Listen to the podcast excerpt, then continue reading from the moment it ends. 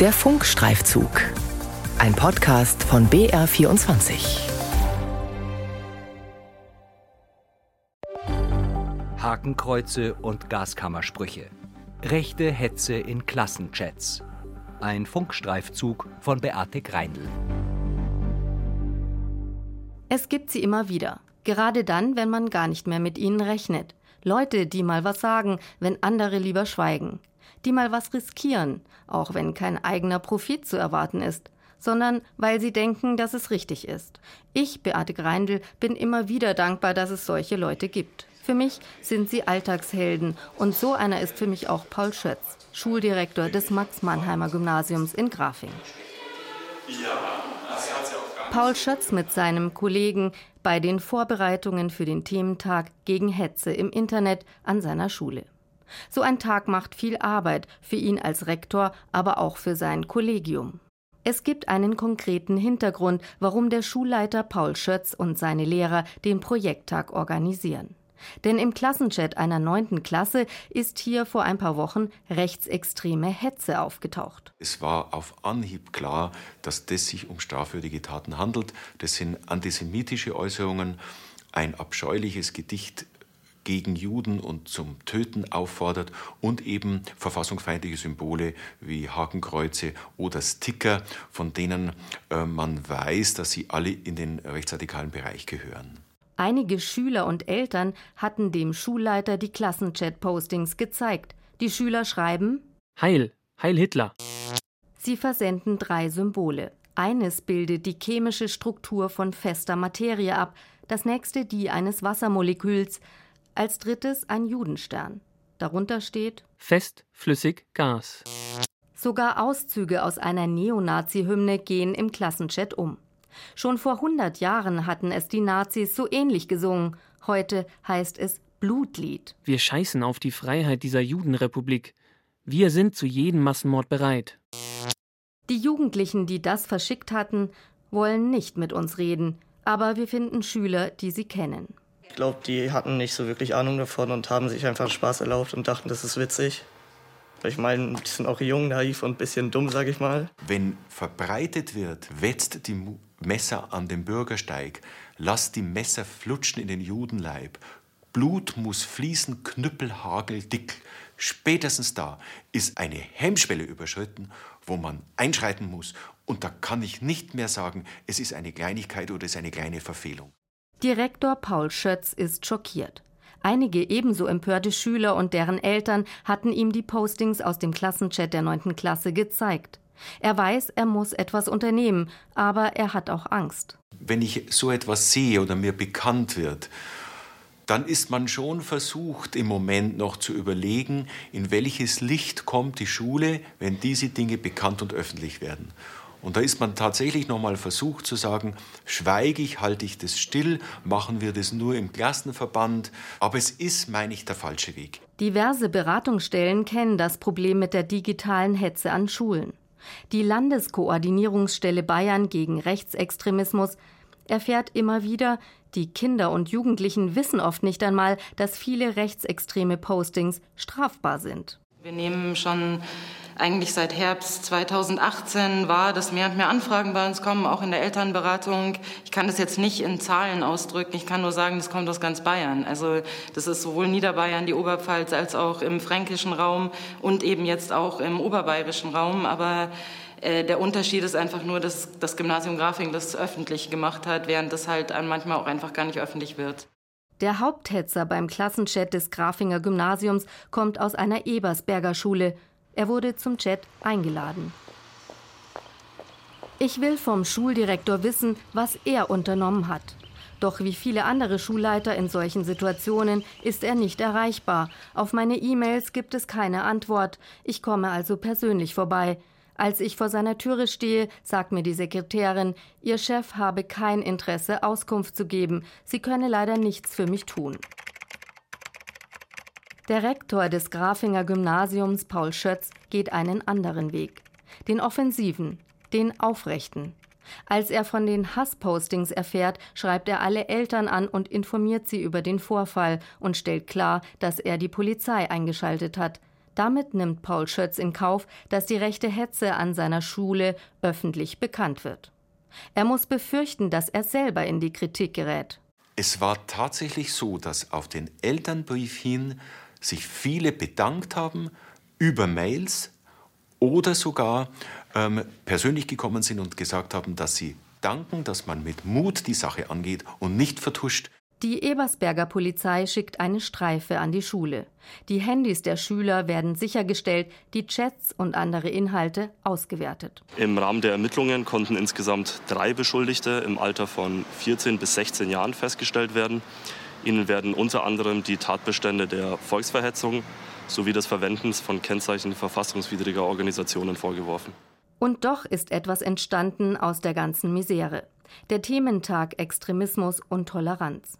Eine blonde, zierliche Frau steht vor einer zehnten Klasse des Grafinger Gymnasiums. Tanja Orner von der Bayerischen Informationsstelle gegen Extremismus wird finanziert von Polizei und Verfassungsschutz. Am Thementag will sie vermitteln, dass Zivilcourage wichtig ist. Was mir mal aufgefallen ist, ihr habt auch so ein bisschen geschaut, was der Nebenmann auch so ein bisschen macht. Ne? Soll man aufstehen, soll man nicht. Was denn einfacher, gemeinsam aufzustehen als alleine? Tanja Orner klärt die Zehntklässler auch auf, wie wichtig das Grundgesetz ist und wie es von radikalen Gruppen mit Füßen getreten wird. Sie zeigt ihnen einen Film über den 17-jährigen Simon, der in die rechtsextreme Szene abrutscht. Auch das Internet spielt für den 17-jährigen Simon dabei eine wichtige Rolle. Er radikalisiert sich und wird ein brutaler, rechter Schläger. Wir lassen nicht zu, dass ihr unser Land zerstört. Wir schlagen euch Dreckskanacken die Köpfe ein. Deutschland den Deutschen. Sieg heil. Die Schüler sollen sich fragen, warum rechte Provokationen wieder en vogue sind und warum es so schwer ist, dagegen aufzustehen. Ich spreche nach dem Vortrag vier Zehntklässler auf die rechten Parolen im Klassenchat ihrer jüngeren Mitschüler an. Ich habe auch mit denen gesprochen und die haben einfach einen wirklich sehr komischen Humor. Also das ist auch kein Humor eigentlich. Alle vier Schüler, die ich frage, haben schon mehrfach rechte Bildchen und Texte aufs Handy bekommen. Man merkt ihnen an, dass ihnen das Thema irgendwie unangenehm ist. Ihre Eltern, auf die die Handyverträge laufen, ahnen von dem Problem meist nichts. Ich habe es schon ein paar Mal bekommen. Im Klassenchat jetzt nicht, aber schon eigentlich. Ja, so privat schon manchmal. Es ist ein richtiger Trend geworden. Mit Apps lassen sich zum Beispiel Hitler-Fotos oder verbotene Nazi-Symbole ganz einfach mit einem provokanten Text kombinieren und verschicken. Die Ebersberger Polizei ermittelt im Fall des Grafinger Klassenchats noch weiter. Es geht in solchen Fällen auch immer um die Frage, ob noch mehr dahinter steckt. Gibt es Verbindungen zu Rechtsextremisten? Beobachter der Szene berichten uns, dass es in der Gegend rechte Sympathisanten gibt. Mitarbeiter des Kreisjugendrings dokumentieren, dass Jugendliche immer wieder rechtsextreme Aufkleber und Plakate aufhängen. Es zeigt sich auch eine Verbindung zur identitären Szene. An den Wänden von einschlägigen Treffpunkten gibt es immer wieder Hakenkreuzschmierereien und rassistische Sprüche. Wir erfahren auch, dass der Rechtsrapper Chris Ares aus der Gegend kommt und hier im Landkreis Ebersberg Fans hat.